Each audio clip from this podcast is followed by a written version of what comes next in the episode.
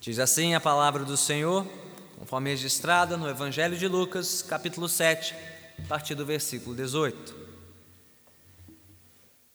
Os discípulos de João contaram-lhe todas essas coisas. Chamando dois deles, enviou-os ao Senhor para perguntarem: És tu aquele que haveria de vir? Ou devemos esperar algum outro? Dirigindo-se a Jesus, aqueles homens disseram: João Batista nos enviou para te perguntarmos: És tu aquele que haveria de vir? Ou devemos esperar algum outro?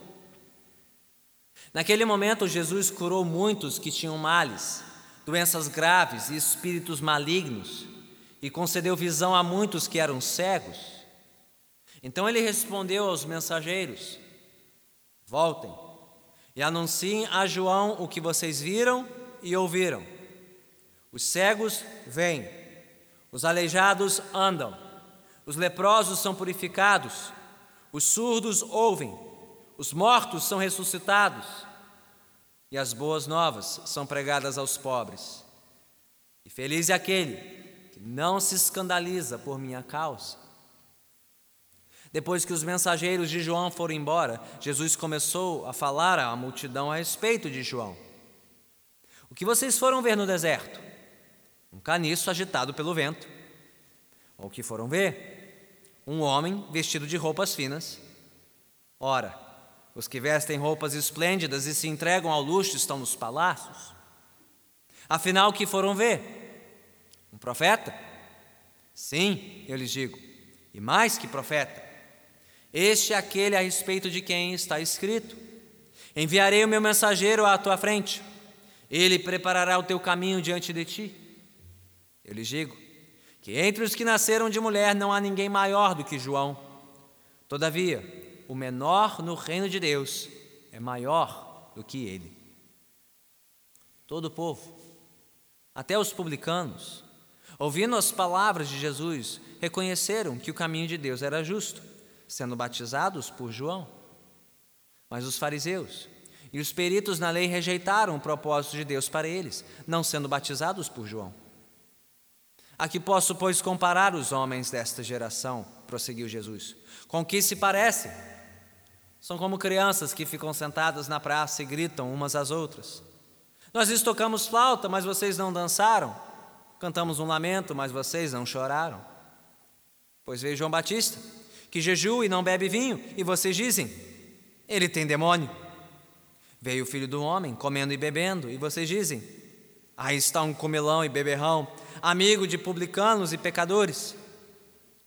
Mas a sabedoria é comprovada por todos os seus discípulos.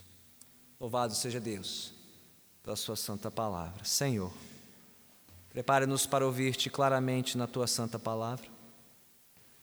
Espírito Santo de Deus, vem aplicar a Tua palavra aos nossos corações, para que a ela, Senhor, possamos nos render por inteiro, de todo o nosso ser, sendo conformados, Senhor, segundo os Teus santos propósitos a tua imagem e semelhança te pedimos, em nome do Senhor Jesus.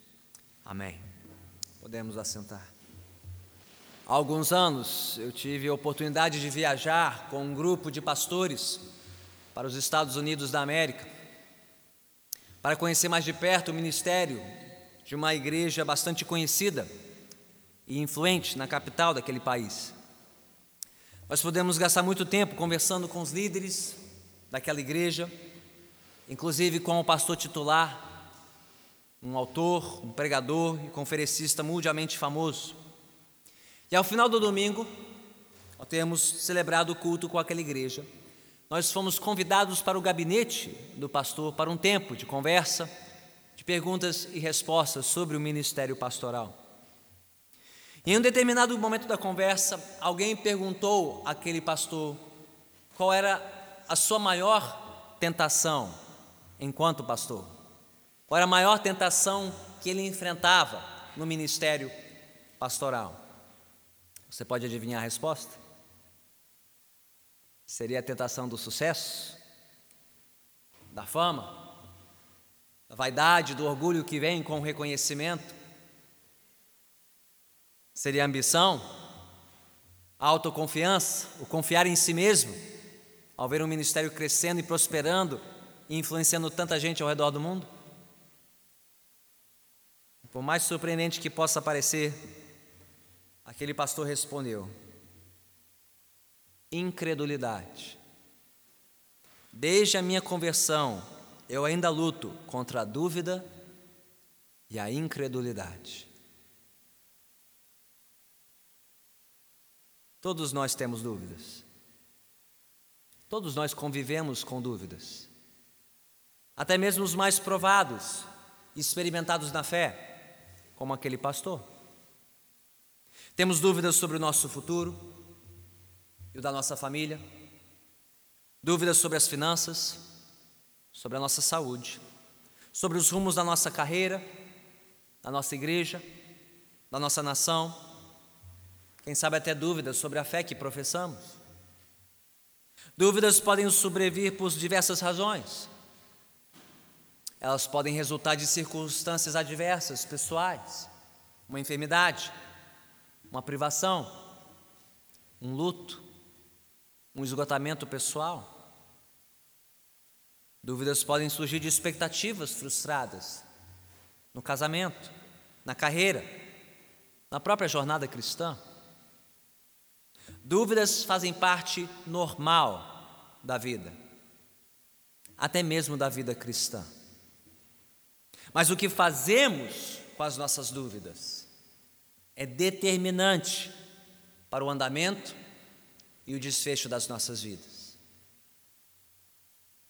A história de hoje começa com a dúvida de um grande homem de Deus, no caso João Batista, acerca do próprio Filho de Deus, Jesus Cristo. E nos mostra que quando em dúvida, nada é mais importante do que voltarmos o nosso olhar para Jesus, entendendo quem Ele realmente é e quem nós somos também. Então mantenha o texto das Escrituras aberto em Lucas capítulo 7, vamos caminhar por essa história, parte por parte. Vamos olhar primeiro para os versículos 18 a 23 e entender quem realmente é Jesus Cristo. Nós iniciamos nossa história reencontrando um personagem muito importante na trama do Evangelho, no caso, João Batista. Da última vez que ouvimos falar dele, João havia sido preso pelo tetrarca Herodes, por tê-lo confrontado com o seu adultério com Herodias, a mulher do próprio irmão. Está lá em Lucas capítulo 3, versículos 19 e 20. Por sua fidelidade a Deus e a sua palavra, João não havia se esquivado da sua responsabilidade de confrontar o povo com seus pecados, a fim de se prepararem para a chegada do reino de Deus. E nem Herodes fugiu da mira de João. Ele corajosamente ousou confrontar até mesmo o governante poderoso daquela porção do mundo. Como resultado da sua pregação corajosa e confrontadora, João foi preso, confinado na masmorra da fortaleza de Macairos, também conhecido como Maquero, no deserto a leste do Mar Morto, onde ele finalmente padeceria, sob as ordens de Herodes, que o decapitou. E enquanto o tempo de João na prisão se prolongava e arrastava, aparentemente sua fé também ficou abalada. Aquele que havia conclamado o povo ao arrependimento dos seus pecados, que havia chamado o povo para se preparar para a chegada iminente de Deus e o seu juízo sobre a terra, aquele que havia anunciado que Jesus era o prometido de Deus, para trazer o seu reino de salvação e juízo ao mundo. Ao ouvir do que Jesus estava fazendo e ensinando por toda a Judéia, João começou a ter dúvidas se de fato Jesus era o Messias prometido ou não. A ponto de fazer a pergunta, aí do versículo 19 e 20. És tu aquele que haveria de vir, ou devemos esperar algum outro? É possível que as circunstâncias pessoais de João Batista tenham pesado sobre a sua alma. Gente, mesmo sendo um homem simples, de modo simples, acostumado a viver com a privação no deserto, viver aprisionado na masmorra de Herodes, não era sofrimento pequeno, não era uma coisa qualquer. Mesmo sendo um santo, João não era um super-herói. Ele era um homem de carne e osso, passivo de aflições e angústias, como todos nós. E assim como as suas circunstâncias adversas, podem ter pesado sobre a sua alma e a sua própria fé. As nossas circunstâncias adversas podem pesar sobre o nosso íntimo também. Uma doença debilitante, uma temporada desgastante no trabalho, um período desafiador no cuidado com o cônjuge e filhos, especialmente filhos pequenos. Tudo isso pode pesar não somente sobre o corpo, mas sobre a própria alma. Ou na prova nossa fé, na provisão bondosa e generosa de Deus. Para além das circunstâncias difíceis, é possível também que algumas expectativas frustradas de João tenham abalado a sua fé em Jesus. Afinal de contas, pelo que lemos e ouvimos no capítulo 3, João havia pregado o juízo o juízo próximo de Deus contra os seus inimigos e adversários, juízo contra todos os que não estivessem prontos para a visitação de Deus sobre a terra. Mas por enquanto, onde estavam os inimigos de Deus?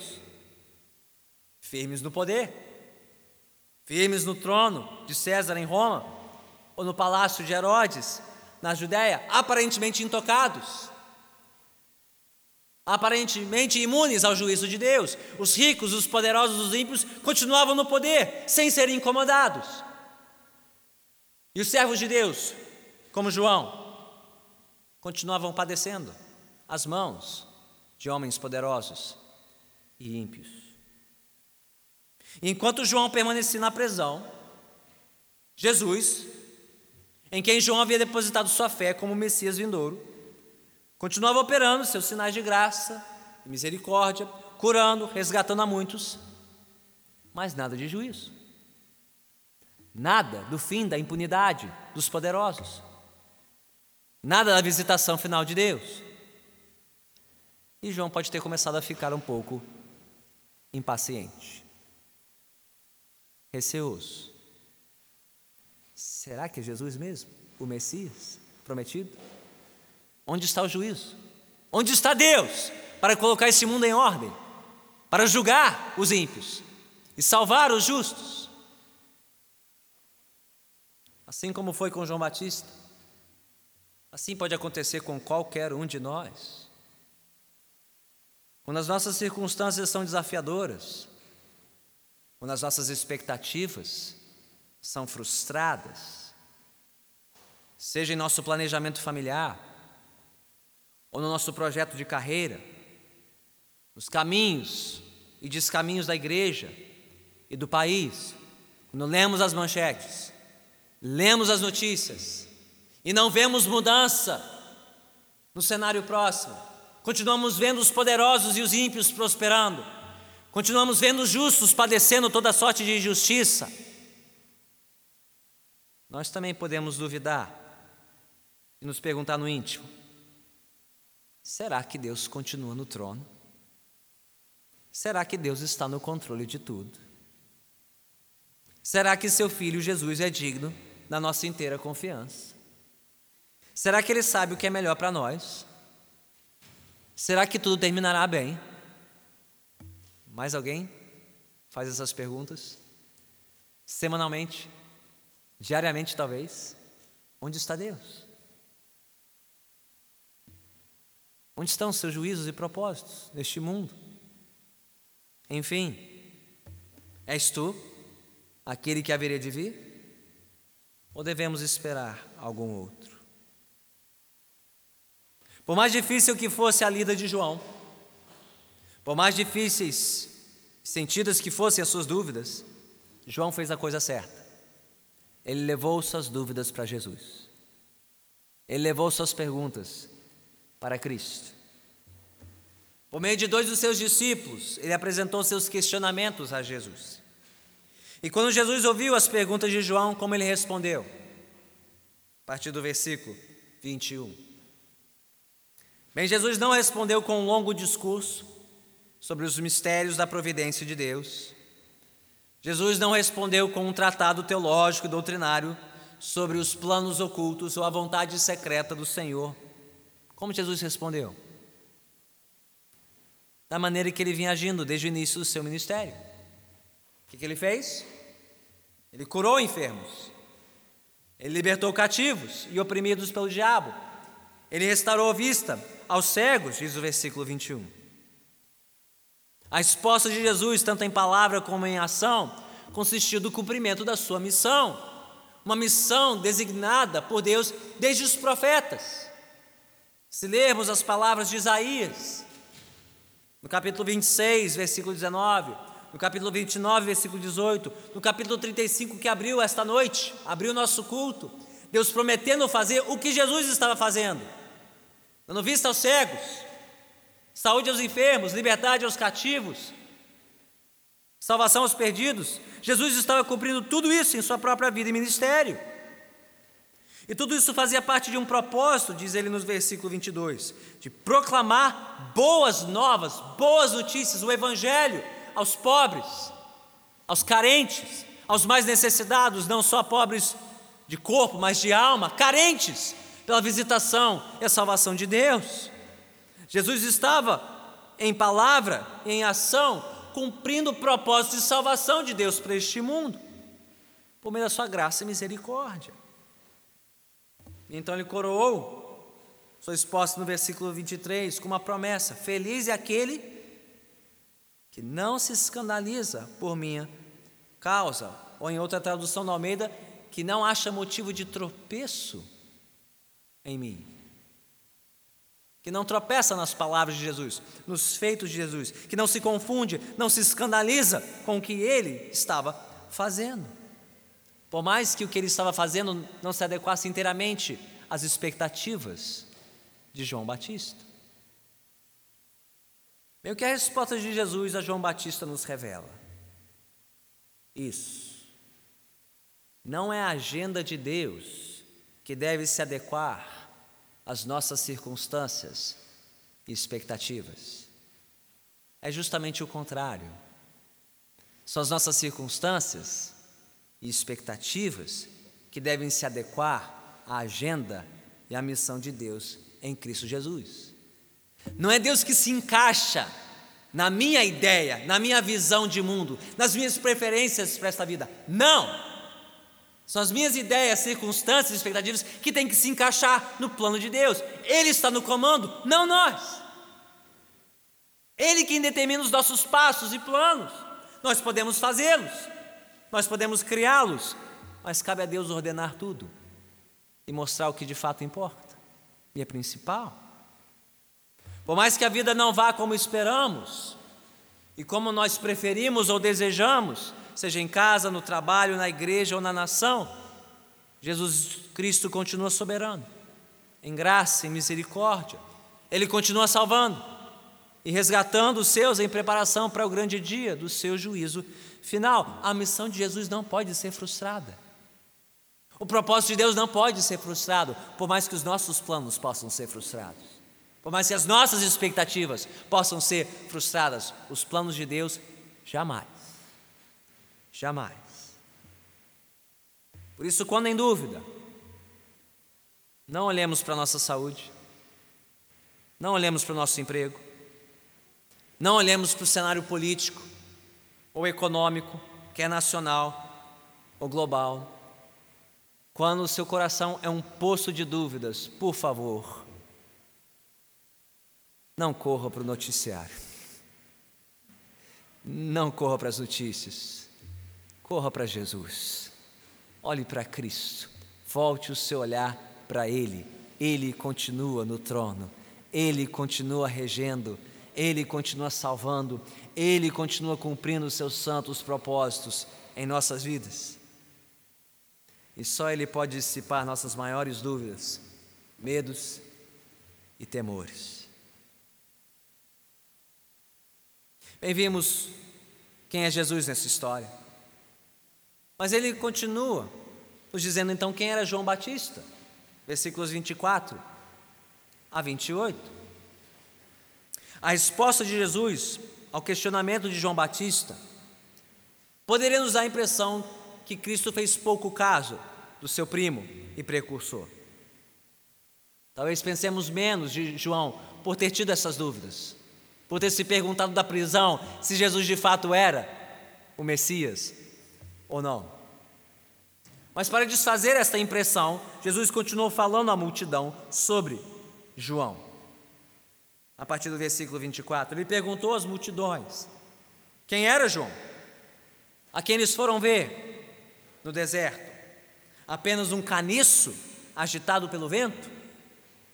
Ora, um caniço agitado pelo vento era uma cena típica da época e representava alguém facilmente levado de um lado para o outro, que nem um caniço agitado pelo vento, alguém instável, alguém sem firmeza, sem convicção, alguém sempre mudando de ideia ou opinião.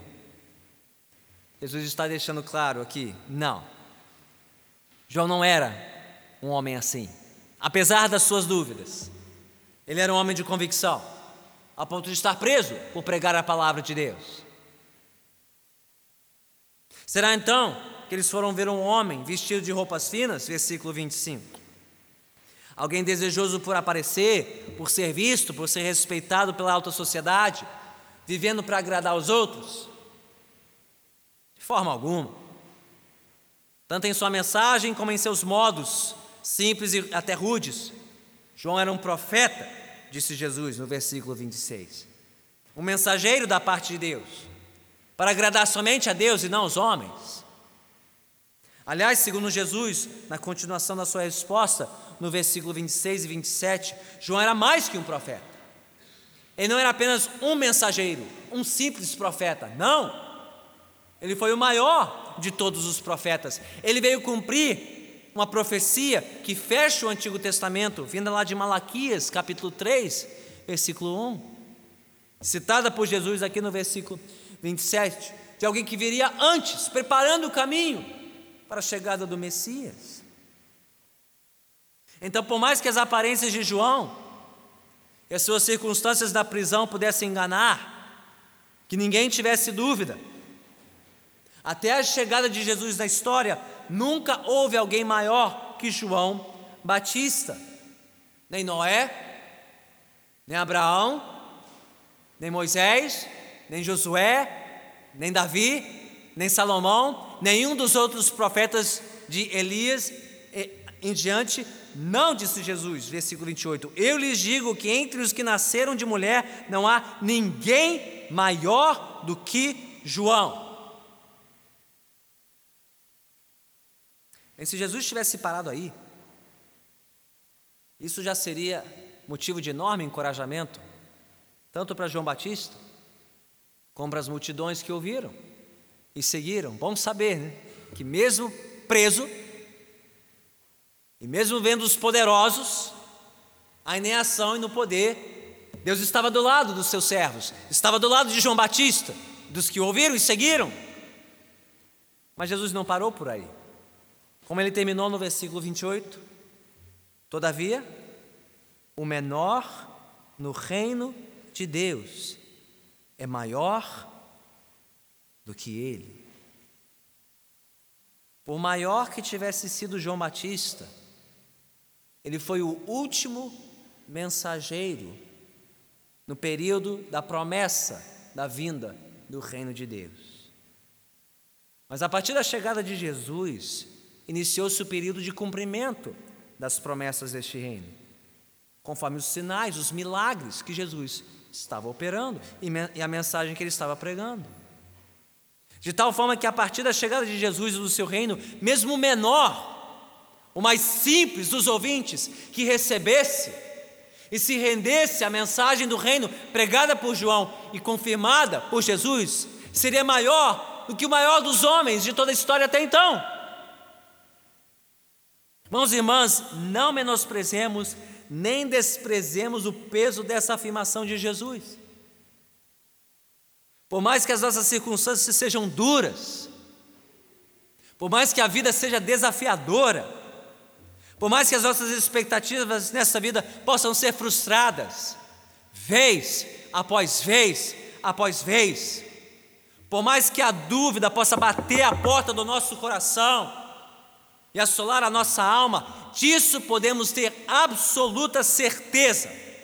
Se temos Jesus, temos o seu reino. Se temos Cristo, se nos entregamos à sua oferta gloriosa, mesmo o menor de nós, o mais simples, já é maior do que o maior dos profetas que já viveu na história.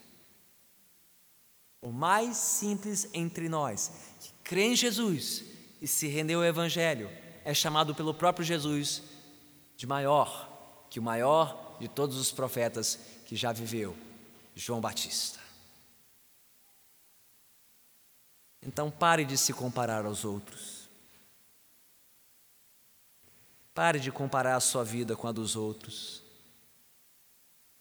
Pare de se comparar com aqueles que parecem maiores que você, mais fortes que você, mais felizes que você, mais protegidos que você, mais satisfeitos que você.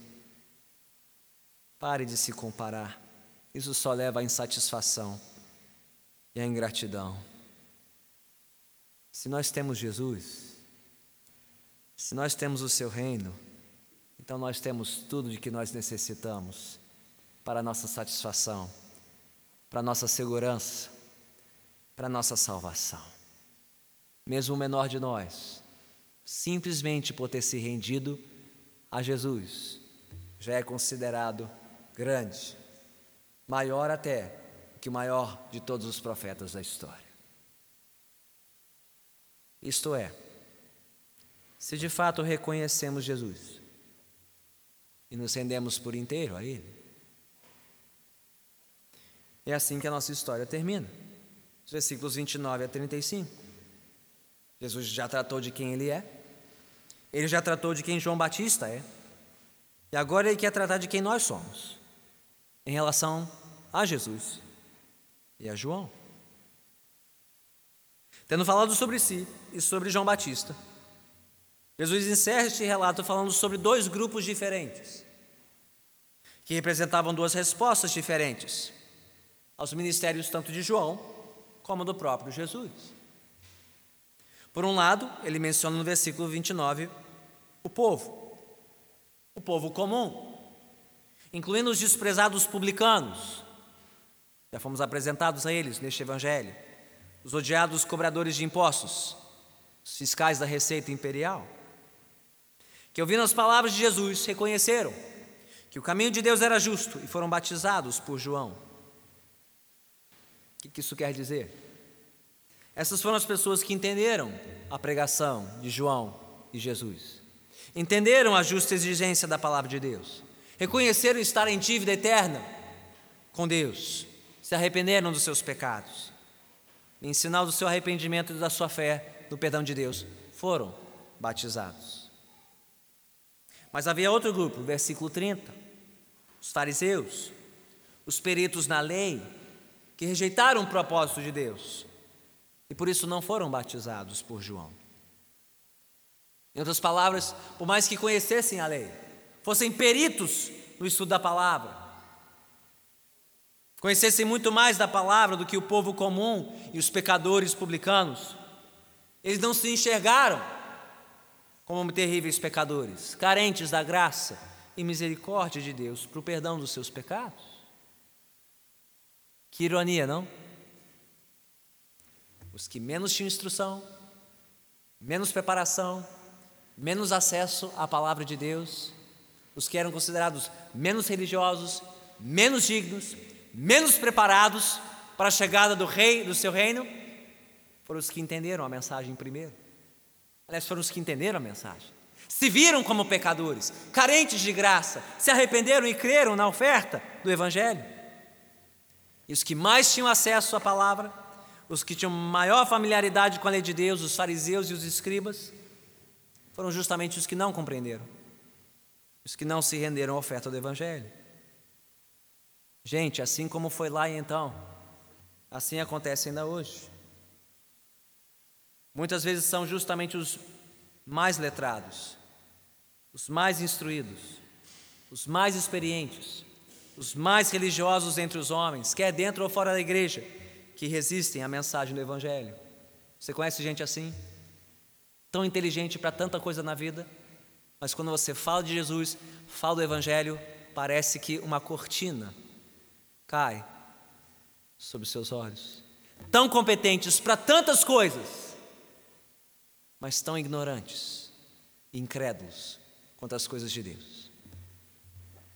Enquanto que os menos letrados, os menos instruídos, os menos experientes, os mais carnais, os mais pecadores, se rendem ao Evangelho. E você conhece gente assim também? Gente que você diria, eu pensava, esse nunca vai se render a Jesus. Esse está tão longe, tão afundado no pecado, tão desinteressado nas coisas de Deus, e de repente Deus vai lá e toca, e desperta, e ele se rende. Para mostrar que a obra é de Deus, não é nossa. O mérito não é dos homens, é do Senhor. É Ele quem faz, é Ele quem age, no coração que menos merece. Mas aqui Jesus dá um passo a mais. Depois de ter apresentado esses dois grupos, no versículo 31 em diante, ele conta uma parábola, uma historinha, a fim de ilustrar esse segundo grupo, que resiste e rejeita a oferta do Evangelho. Segundo Jesus, esse segundo grupo, dos fariseus, os peritos na lei, podem ser comparados a um grupo de crianças mimadas e obstinadas, sempre indispostas a dançarem conforme a música do Evangelho.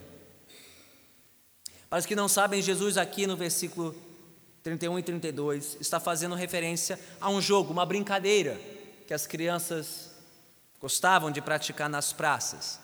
Era o jogo de casamentos e funerais. Não tinha videogame, não tinha televisão, não tinha rede social, não tinha celular. O futebol não tinha sido criado ainda, então as crianças brincavam no quê? Casamentos e funerais. Eram as grandes festas e ocasiões da época e gostavam de encenar essas festas e ocasiões uns com os outros. Ora brincando de casamento, celebrando, ora brincando de funeral, lamentando. E nessas ocasiões, quem ditava a brincadeira decidia como as demais crianças brincariam. Ora ensinando um casamento, ora um funeral, numa espécie de meu mestre mandou. Eu faço e você obedece. Vamos lá. Quem melhor encena aqui essa brincadeira? Mas como toda brincadeira de criança, tem aqueles dias que ninguém quer brincar. De nada, não importa a brincadeira.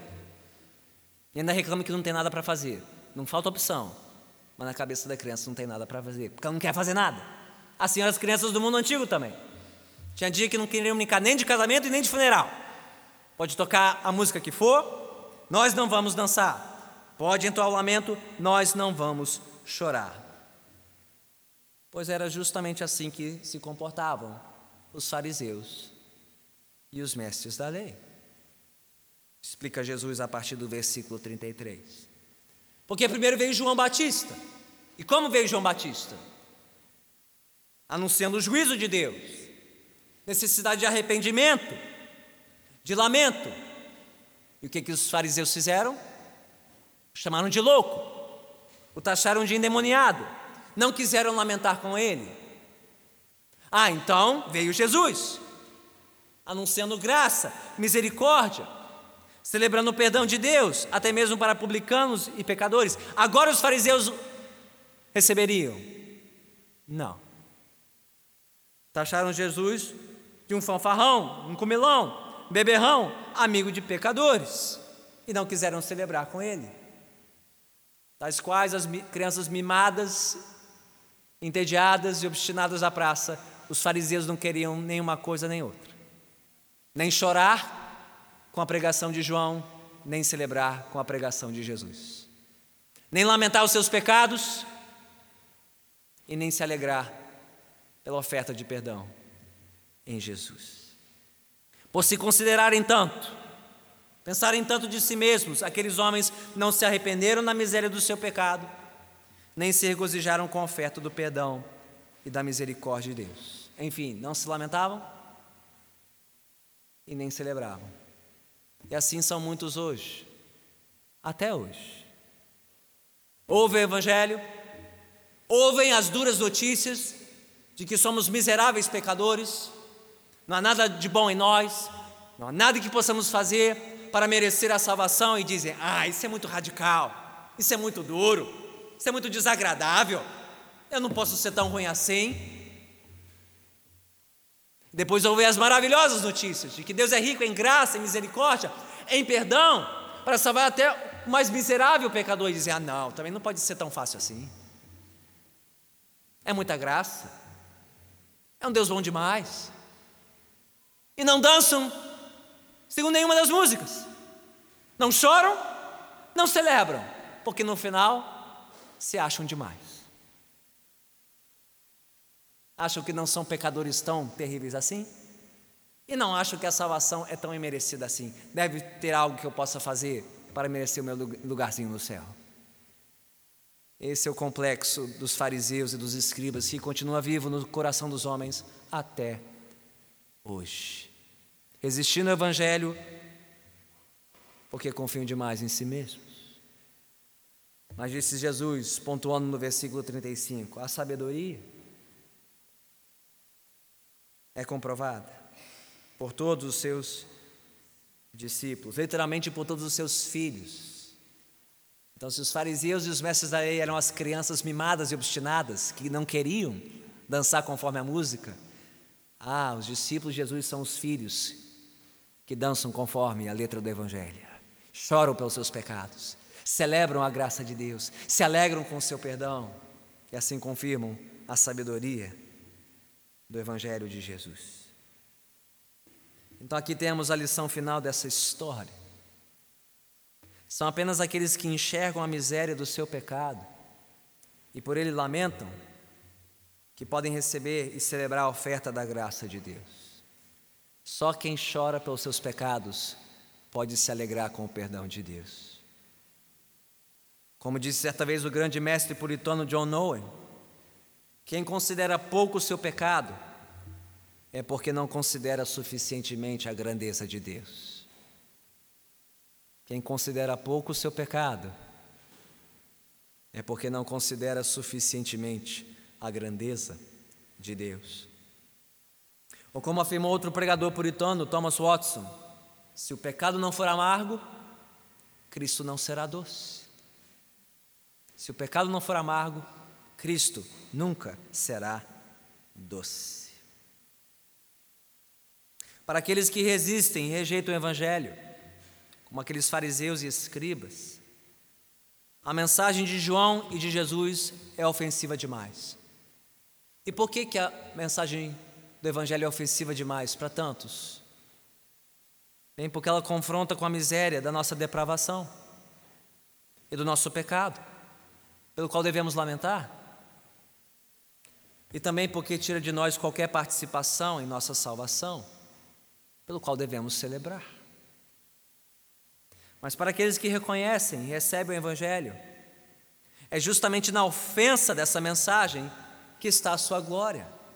Gente, essa é a glória do Evangelho. Essa é a beleza do Evangelho. Isso é o que há de mais maravilhoso no Evangelho. Porque ele nos diz que não há nada, absolutamente nada que merecemos da parte de Deus, senão a condenação eterna pelos nossos pecados. Porém, tudo recebemos da parte de Deus, pela Sua graça. Merecemos nada e recebemos tudo. É graça sobre graça para nossa salvação, por meio da oferta de Jesus do Calvário, em nosso lugar. O que quer dizer que há muitas coisas sobre as quais nós podemos ter dúvidas ao longo dessa vida.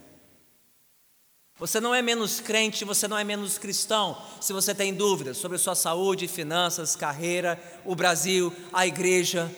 Viver no mundo é saber lidar com dúvida, administrar dúvida. Faz parte da vida. Mas de uma coisa nós podemos ter absoluta certeza até o fim das nossas vidas. Disso um crente nunca pode duvidar. Cristo é o nosso Rei. Ele é o nosso Redentor glorioso, que veio nos oferecer um lugar eterno em seu reino. Jamais poderemos merecer um lugar neste reino, por miseráveis pecadores. Você nunca poderá merecer fazer por onde para entrar no céu. Pare de tentar. Pare de fazer com que você se sinta digno do perdão e da graça de Deus. Você não precisa, não deve e não precisa. Porque Ele mesmo já prometeu um lugar para aqueles que se rendem, que lamentam seus pecados, que se arrependem dos seus pecados e que recebem a maravilhosa graça de Deus para nossa eterna redenção. Os que rejeitam a oferta do Evangelho, rejeitam assim sua única oportunidade de serem eternamente salvos. Mas os que reconhecem e se rendem ao Evangelho, por mais que lamentem agora, poderão celebrar para todo sempre na presença de Jesus. Amém. Oremos então. Senhor, tendo sido confrontados com a tua santa palavra. Em obediência à tua palavra, nós levamos todas as nossas dúvidas e anseios aos pés de Jesus. Eu peço por cada coração aqui, cada consciência aflita e angustiada, pelos seus questionamentos, pelas suas incertezas, que o Senhor soberanamente nos tenha elevado o olhar para Ti, para que em Cristo recebamos toda a certeza de que precisamos para viver neste mundo. Certeza e convicção dos nossos pecados, certeza e convicção dos nossos terríveis pecados, da nossa insistente incredulidade, da nossa pouca fé, nossa falta de fé Convicção, Senhor, da tua graça suficiente para perdoar todo e qualquer pecado, por mais vil, por mais entranhado que esteja em nossa alma. Convicção de que o teu amor e a tua graça são maiores que o nosso pecado. Convicção de que o Senhor nos ama, mesmo sendo tão indignos do teu amor. Senhor, que essas certezas sejam gravadas na nossa consciência que essas certezas sejam guardadas no nosso coração, para que quando vierem as ondas da dúvida e os ventos da incerteza, quando a tempestade quiser assolar e tragar a nossa alma, que os nossos pés estejam firmados na rocha firme que é Cristo Jesus, para que dele não nos apartemos nem nos afastemos nem um instante. Senhor, fortalece os joelhos vacilantes, fortalece as mãos enfraquecidas, as consciências fracas do nosso meio. Ó Senhor, faze-nos firmar os nossos pés no santo Evangelho de Cristo. Não nos esquecendo jamais de quem nós somos e nos tornamos por meio da tua graça e misericórdia. Por mais que o mundo, o pecado, o diabo queiram nos fazer esquecer de quem nós somos em Cristo, que os nossos pés estejam firmes, inabaláveis, firmados na rocha, e assim possamos enfrentar o que for, o que vier pela frente, a circunstância que for, a frustração que for, que nós jamais sejamos apartados de Ti. Ó Senhor, eu peço por aqueles que ainda resistem, ainda relutam em se entregar, em se render por inteiro à Tua palavra ainda querem encontrar em si mesmos as suas próprias certezas, ainda confiam em si mesmos para o seu próprio destino. Ó oh, Senhor, quebra-lhes o orgulho e a vaidade, mostra-lhes a tua glória. Ó Senhor, revela estes corações quão, quão pequenos são, quão frágeis são, quão fracos são sem ti, para que corram para ti a tempo se rendam a Jesus com arrependimento e fé, como fizeram as multidões, e confessem que não há outro caminho para a salvação senão em Cristo Jesus. Ó oh, Pai, faze de nós este povo, faze de nós mensageiros deste Evangelho, Reveste a nossa fé de uma nova certeza e convicção, para que possamos anunciar este mundo pecador que só Jesus salva. Não há outro caminho que leve à salvação senão teu Filho amado Jesus Cristo. Ó oh, Senhor, assim oramos, assim suplicamos e te agradecemos nesta noite. E todos que assim concordam, digam amém.